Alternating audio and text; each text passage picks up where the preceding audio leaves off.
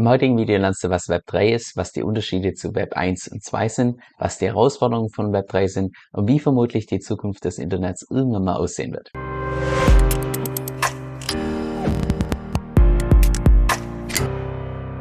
Hey Leute, Kevin hier. Falls du neu bist, auf meinem Kanal geht es eigentlich überwiegend um DeFi, Decentralized Finance, weil ich persönlich felsenfest davon überzeugt bin, dass es das traditionelle Finanzwesen komplett revolutionieren wird und andererseits, weil ich persönlich auch davon ausgehe, dass man einfach in dem Bereich zukünftig das meiste Geld verdienen kann. Und mit dem, lass uns auch direkt in das heutige Video reinstarten. Jetzt um tatsächlich Web 3 zu verstehen, müssen wir uns zunächst mal Web 1 und Web 2 gemeinsam anschauen.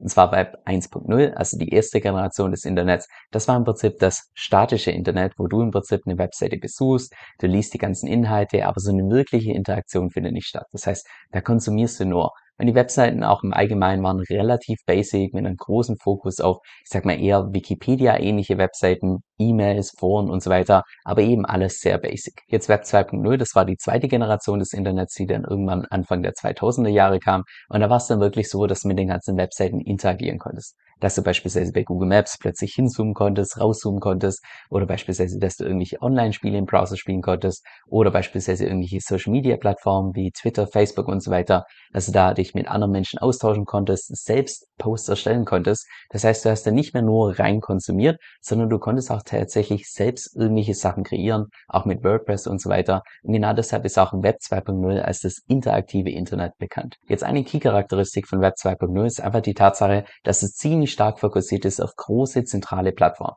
wie beispielsweise hier Google, wie beispielsweise Meta beziehungsweise Facebook, wie Twitter, wie PayPal und so weiter. Das heißt, die haben die volle Kontrolle und wenn denen irgendwie was an dir nicht passt, dann können sie dir auch einfach den Zugriff entsprechend verweigern. Und das heißt auch gleichzeitig, wenn alles über die läuft, alles über die in ihre Server, dass wenn die Server mal ausfallen, dass du dementsprechend ebenfalls keinen Zugriff mehr drauf hast. Und der Deal war meistens der, dass du einen kostenlosen Service bekommst in dem Moment, wo du einfach deine eigene Privatsphäre, deine eigenen Daten hergibst. Das heißt, du selbst wurdest bei Web 2 zum Produkt. Und das ist auch unter anderem das Problem, was Web 3 entsprechend lösen möchte, also die dritte Generation des Internets die deutlich dezentraler sein soll, wo dir keiner mehr den Zugriff entsprechend verweigern kann und dass einfach die Macht zunehmend zu den Nutzern zurückgeht. Und du kannst bei Web3 auch nicht nur konsumieren und nicht nur selbst erstellen, sondern du kannst auch selbst Dinge besitzen. Ich würde auch mal sagen, dass es in Summe sechs Hauptunterschiede gibt zwischen Web3 und Web2. Und einer der Hauptunterschiede ist definitiv der, dass Zumindest ist das der Plan, das die Vision, dass irgendwann mal deine eigenen Daten nie mehr irgendwie zentral auf einem Server gespeichert werden, sondern dass deine eigenen Daten immer dezentral gespeichert werden über verschiedene Nodes und selbst wenn mal so eine Node tatsächlich ausfällt, dass du immer Zugang hast zu deinen eigenen Daten. Dann zweitens, dass du dementsprechend natürlich auch nicht mehr einem Unternehmen vertrauen musst, ob die auch tatsächlich gut mit deinen Daten umgehen, weil deine Daten nicht mehr zentral gespeichert werden, sondern dezentral über eine Blockchain. Dann drittens, dass das Ganze permissionless ist. Jetzt an der Stelle fällt mir kein wirklich guter Begriff auf Deutsch ein für permissionless. Das würde wahrscheinlich übersetzt bedeuten erlaubnisfrei, also dass im Prinzip einfach keiner den Zugriff darauf verbieten kann. Dann viertens, dass du auch selbst immer mehr mitbestimmen kannst, in welche Richtung das sich entwickelt, weil die allermeisten Web3-Applikationen auf DAOs berufen, beziehungsweise sich mit DAOs entsprechend organisieren, also Decentralized Autonomous Organizations.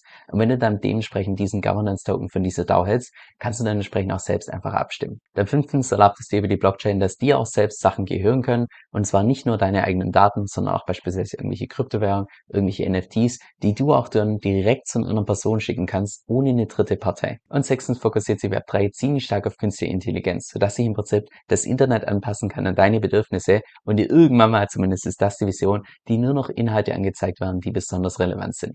Und deshalb wird auch Web3 als das semantische Internet bezeichnet, weil es eben deine Intention am besten verstehen kann. Web3 steht allerdings auch noch vor ein paar größeren Herausforderungen, wie beispielsweise Skalierbarkeit, weil dezentrale einfach inhärent langsamer sind als zentrale Systeme. Genauso auch die User Experience, weil die meisten Web3-Applikationen noch lange nicht auf dem Niveau sind, dass sie jetzt beispielsweise massentauglich sind. Und auch Kundensupport ist ein bisschen tricky bei Web3. Und genauso auch der letzte Punkt, Thema Kosten, weil die meisten Dapps, also dezentralen Applikationen, die laufen derzeit auf Ethereum und jede einzelne Transaktion auf Ethereum kostet dementsprechend Gas-Fees. Und das sind alles Kosten, die du derzeit beispielsweise bei Web2 als Nutzer nicht selbst hast. Web3 wird allerdings teilweise auch ziemlich stark kritisiert, wie beispielsweise hier von Elon Musk, der gemeint hat, has anyone seen Web3? I can't find it. Also sinngemäß, hey, das sind momentan so viele Versprechungen, aber die Realität sieht derzeit noch ein bisschen anders aus. So ähnlich wie das derzeit aus meiner Sicht auch beim Metaverse der Fall ist. Oh man, ich hoffe, dass der Ton heute so einigermaßen in Ordnung ist, weil in meinem Airbnb nebendran ist eine Familie mit zwei Kids eingezogen.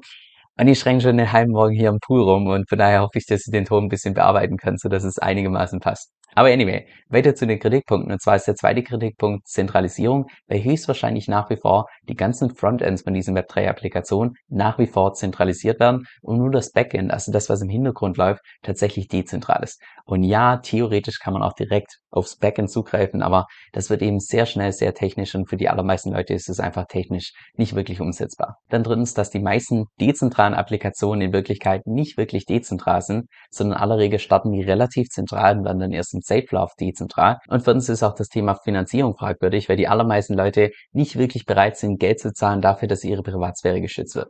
Weil die allermeisten Leute nicht Facebook nutzen würden, Instagram nutzen würden, YouTube nutzen würden, wenn jeder von diesen Services entsprechend Geld kosten würde. Jetzt zu meinem persönlichen Fazit. Ich persönlich gehe davon aus, dass das Internet der Zukunft relativ vergleichbar ist mit auch dem Finanzbereich der Zukunft, dass wir es nicht so haben wie derzeit, dass alles komplett zentralisiert ist, aber auch nicht die umgekehrte Seite, dass jetzt plötzlich alles dezentral sein wird und alles auf einer Blockchain läuft. Das kann ich mir persönlich einfach nicht vorstellen, weil die Blockchain eben nicht für jeden einzelnen Anwendungsfall auch wirklich Sinn ergibt. Von daher glaube ich persönlich, dass es auf eine, ich sag mal, gesunde Mischung rausläuft. Denn in manchen Bereichen ist einfach Dezentralisierung deutlich wichtiger als in anderen, wie jetzt beispielsweise im Finanzbereich, wo ich persönlich davon ausgehe, dass Thema Zugang, Thema Sicherheit ist unglaublich wichtig, dass man da Blockchain-Technologien entsprechend verwendet. Aber wenn jetzt beispielsweise jemand nur das Internet benutzt, um, keine Ahnung, im Browser Bomberman zu spielen oder sonstiges, ja, ob das dann wirklich so wichtig ist, dass da jeder drauf Zugang hat und das möglichst sicher ist, oder ist es da nicht wichtiger, dass der User einfach eine gute User Experience hat und vielleicht kein Geld dafür entsprechend zahlen muss? Also von daher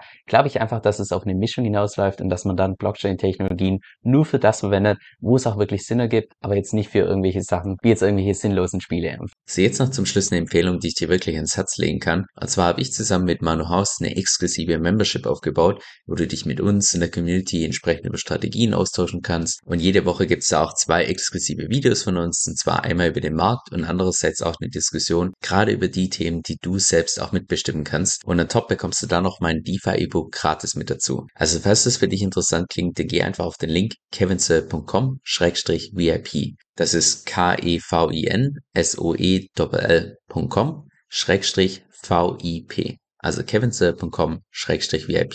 Dieser Podcast stellt weder eine steuerrechtliche noch eine finanzielle Beratung dar. Das heißt, alle Informationen sind wirklich nur zu Informationszwecken bestimmt.